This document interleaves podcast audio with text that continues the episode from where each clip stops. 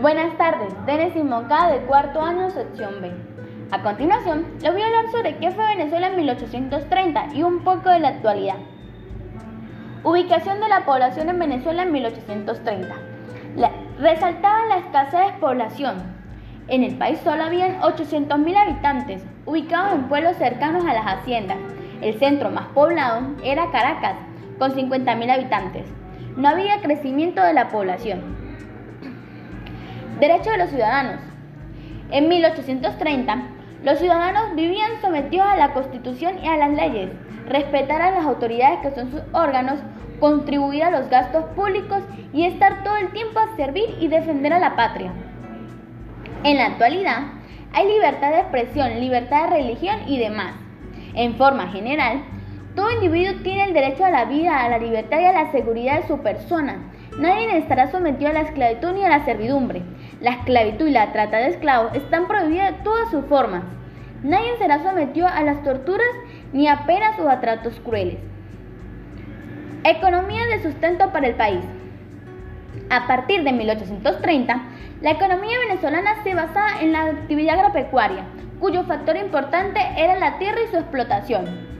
Para el periodo de 1859 a 1925, Venezuela seguía siendo un país eminentemente agropecuario, sin industrias fuertes. La mayoría de la población vivía del trabajo de las tierras y de la comercialización de sus productos, así como de la cría de ganado vacuno. Nuestro país recibió grandes préstamos de bancos extranjeros. Durante varios años, el país aparentó una bonanza económica de bases muy frágiles. La pésima administración de los recursos, la corrupción y la densidad aceleraron las crisis del compromiso de deuda externa y la inestabilidad de los ingresos petroleros. Al inicio del nuevo periodo presidencial, los indicadores económicos mostraron un grave retroceso en el PIB, aumento del desempleo e incremento acelerado en el nivel general de los precios. Sector favorecido o no por la economía.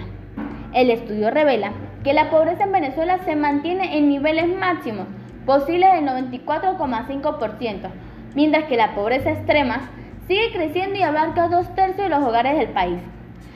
La burbuja de los millonarios se presenta en los sectores más exclusivos de Caracas, donde residen los vecindarios de élite, como Country Club o Lagunita. Oportunidades para la población. Expansión notable de la demanda mundial materia prima y aplicación de la misma. Fundamento legal de la Constitución. La Constitución es la norma suprema y fundamento del ordenamiento jurídico. Todas las personas y los órganos que ejercen el poder público están sujetos a esta Constitución. Una de las características de la Constitución, la Constitución designa eh, facultades específicas a cada uno de los servidores del Estado, favoreciendo la estabilidad política. Además, señala los derechos fundamentales de los ciudadanos y habitantes de un territorio. Muchísimas gracias.